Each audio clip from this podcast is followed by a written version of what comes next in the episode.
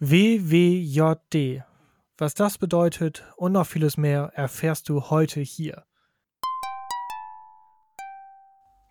Der Moorvogel-Podcast. Herzlich willkommen. Ich spreche hier wieder live und in Farbe mit Timo. Ja, schönen guten Tag und ich spreche mit Luca. Unser Thema ist heute WWJD. WWJD bedeutet What would Jesus do? Oder wie wir auch sagen, was würde Jesus tun?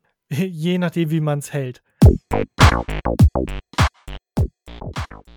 Können wir eigentlich das, was Jesus getan hat? Ja, was hat er denn überhaupt getan?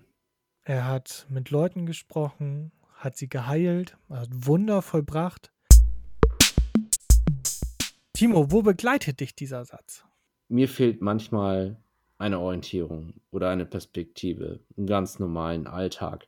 Meine ganzen Erfahrungen und mein Wissen reichen mir einfach nicht. Ich stehe vor einer Entscheidung manchmal fühle ich mich so verunsichert, trotz meiner Perspektive oder vielleicht aufgrund meiner Perspektive. Geht dir das manchmal auch so, dass du jemanden fragst, äh, verstehst du, was ich gerade gesagt habe? Verstehst du, was ich meine? Was meinst du dazu? Ja, Timo, das kenne ich, wenn man einfach nicht weiß, wo soll das hingehen. Wie hilfreich ist das, wenn eine Person uns eine ganz neue Perspektive schenkt. Eine Situation erscheint äh, plötzlich in einem völlig neuen Licht. Ein Problem erscheint gar nicht mehr als unlösbar oder super schwierig, sondern machbar. Auf einmal ist etwas so klar.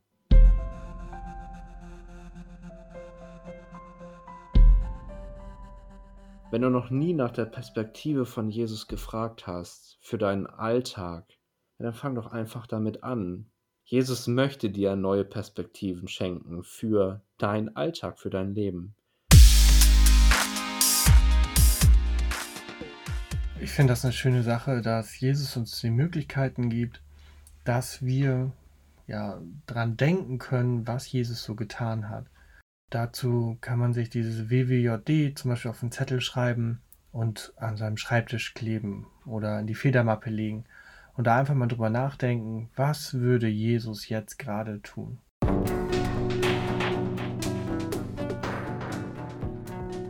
In zwei Wochen geht es wieder weiter mit diesem Podcast. Bis dahin wünschen wir euch alles Gute. Bis dann. Auf Wiedersehen. Tschüss. Tschüss. Der Moorvogel Podcast.